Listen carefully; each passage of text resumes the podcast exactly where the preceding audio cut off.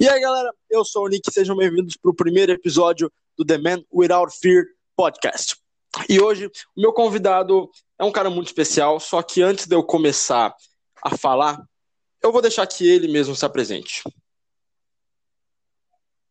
Fala galera, boa tarde. Boa tarde, bom dia, boa noite, depende do horário que vocês estão vendo essa, esse podcast. Então, eu sou Catiano Duarte. Sou Catiano Duarte. É, como que eu posso dizer? Eu sou o criador de talvez um dos maiores grupos de RPG de Pro Wrestling da, do Brasil. Pelo menos eu acho que eu sou o maior, né? O grupo é o maior. Ele tem cinco anos de. Faz cinco anos que eu criei ele, vai fazer seis esse ano. E eu sou aluno da BWF. Para quem não conhece, a BWF é a, também a maior empresa de Pro Wrestling, só que esse real, né?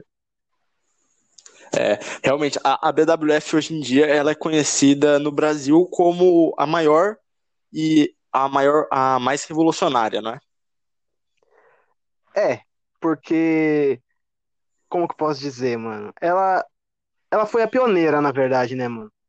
Ela que, desde de tempos passados já, lutadores bem antigos, então vem fazendo, tipo, ela veio, veio outra linhagem também, outros lutadores, e agora aí, se Deus quiser, vão fazer parte da nova geração, né? Isso.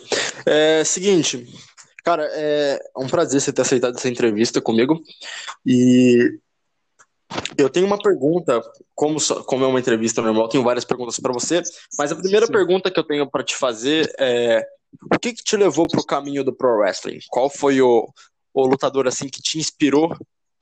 Aí você olhou para ele e falou: tá, eu quero seguir esse mesmo caminho, essa mesma linhagem. Então, a primeira vez que eu assisti pro wrestling, como a grande maioria da minha idade, foi no SBT. Foi em 2008 eu tava, minha mãe trabalhava numa casa de família e eu sempre ia com ela, porque eu não podia ficar sozinho em casa, meu pai trabalhava e tal. Daí um sábado eles estavam assistindo e me chamaram para assistir, eu tava no cantinho assim, eles me chamaram para assistir. E foi bem no, acho, eu acho que foi na WrestleMania, não lembro qual, que 21, 22, eu acho, que o Shawn Michaels vai dar um switching music no John Cena e ele erra e acerta o juiz. John Cena abaixa e acerta o juiz. Daí, desde esse dia, eu sempre gostei de, de lutar livre. Desde esse dia eu fiquei fissurado por aquilo. Só que detalhe é que eu não, não ia sempre nessa casa da família que a minha mãe limpava, entendeu? Que a minha mãe trabalhava lá. Aí acabou que eu desde dali eu perdi o contato com a luta livre, fui retomar só em 2010, 2011 de novo, quando eu vi grandes lutas do Ed, que na época ele era World Heavyweight Champion. Daí, quando eu vi o Ed lutando, eu pensei, mano, quero fazer isso para muitas pessoas o Ed é realmente o, o, o, pioneiro, né? O Ed. Ali você vê, você pega a galera ali da SPT de 2008 e 2009, você pega Ed, é, Rey Undertaker, John Cena, Kurt Angle, esses grandes nomes que hoje em dia já não são mais é, tão, tão aparecidos, eles não aparecem tanto hoje em dia na WWE.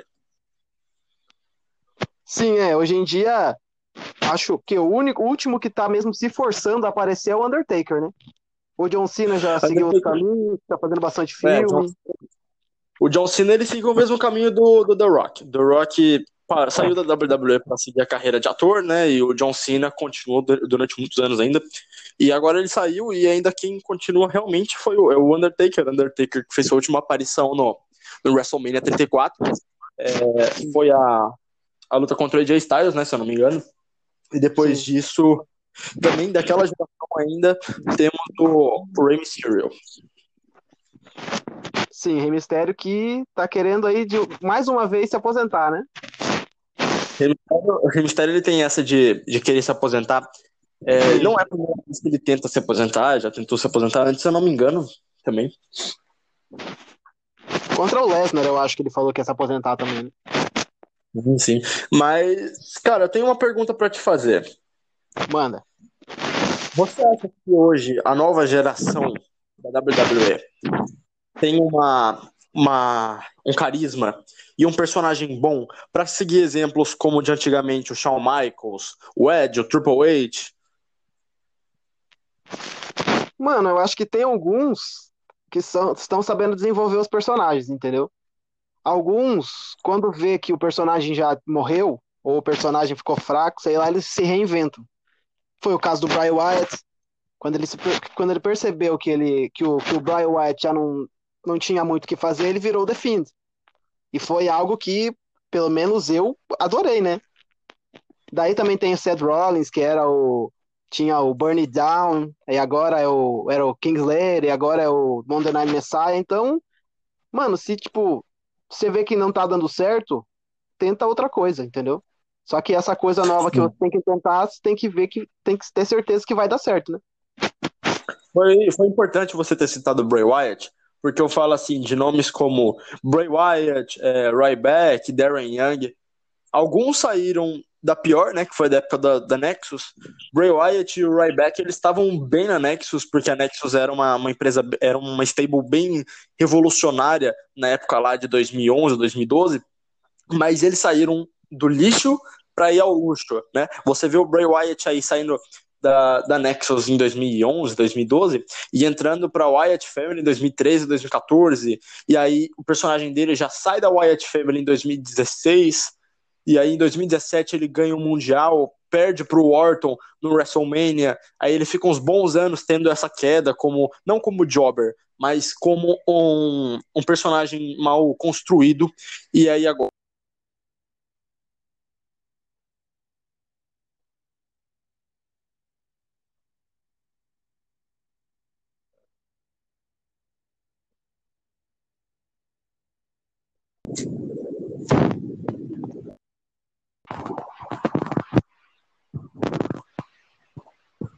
Normal, às vezes tem umas, uma, umas caídas de conexão aqui, porque. Relaxa. Coisa do ao vivo, coisa do ao vivo. Você conseguiu ouvir minha pergunta certinho? Até o final, não. Pode certo. É, como eu disse, o Bray Wyatt ali, ele teve a queda dele do Nexus, aí subiu depois, em 2013, 2014, com a Wyatt Family. Aí foi pro WrestleMania, perdeu pro Cena, mas a, a, Wyatt Family continuou construída ali até 2016, quando eles perderam pro Brothers of Destruction, se não me engano, no Survivor Series. E depois disso, em 2017, o Bray teve um avanço enorme, porque ele ganhou o Mundial, perdeu pro Randy Orton, não, mas ele não seguiu o Jobber. Ele teve algumas vitórias, teve algumas derrotas, e depois de 2019 ele surpreendeu com a Firefly Funhouse, virando o The Fiend. O que você acha é, a respeito disso?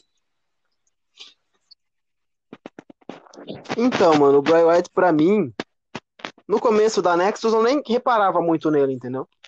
Eu achei que ele ia ser só mais um que. Porque a Nexus, na verdade, é a base do NXT, né? Como o Barrett, o Darren Young, todo mundo veio do NXT. Daí eu achei que a... no começo, a Nexus, quando a Nexus começou, eu achei que seria. É um, é um ano que eu gosto muito, 2010, 2011 é um ano que eu gosto muito.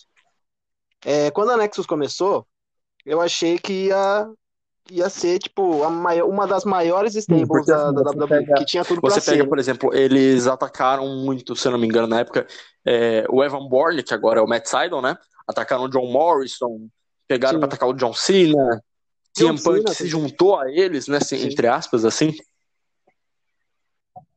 O John Cena forçadamente fez parte é, da ou não. E sobre o Bray, depois que, que ele saiu da Nexus, que eu, que ele mudou o nome de Husky Harris para Bray Wyatt, eu comecei a ver um potencial nele, entendeu? Porque eu sempre segui ele no Instagram, no, nas redes sociais dele, e via que os treinos dele eram os treinos bem, porque ele era, ele era sim, gordinho, sim. né? Os treinos dele, os treinos dele eram bem puxado, porque ele postava em várias redes sociais que ele queria perder peso, perder peso, e tanto que o, o Bray Wyatt de hoje em dia, o The Fiend de hoje em dia, não é mais o mesmo. Não, não é, já é bem mais. E você percebe, assim, é uma última pergunta aqui que eu vou fazer sobre o Ray Wyatt, a gente segue já perguntas em relação a você.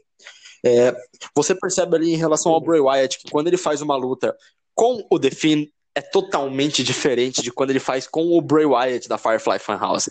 Com o Bray Wyatt da Firefly Funhouse, a gente viu ele em 2019 ali no finalzinho, no TLC, quando ele enfrentou o The Miz, e eu aparentemente pensei que o Miz ia ganhar, cara. E o personagem do Bray ficou fraco por ter a falta do The Finn. Sim, é, na verdade eu não entendi essa parte do, do Bray Wyatt do The serem separados, entendeu? Porque na WrestleMania também, não lembro se foi na WrestleMania. Foi algum evento que o, que o Bray Wyatt lutou sem o, sem o, o uso, vamos dizer assim, Agora em The Fiend, 2020, você fala, né? E foi, Foi no Money in the isso, Bank contra o Braun Strowman. isso, foi no Money in the Bank, verdade. É, obrigado. Então, daí eu fiquei tipo meio, mano, por que que ele, ele vai lutar sem o The Fiend? O que aconteceu com o The Fiend pra ele não para ele não, não usar na luta, entendeu? Eu não entendi essa Eu acho parte. que Porque não é uma o, é simplesmente uma escolha da WWE, parece, entendeu? Não tem uma história Sim, por trás porque disso. assim, ó, vamos, vamos pegar pra analisar assim. O The Fiend, ele basicamente pode, pode falar que ele mudou, entre aspas,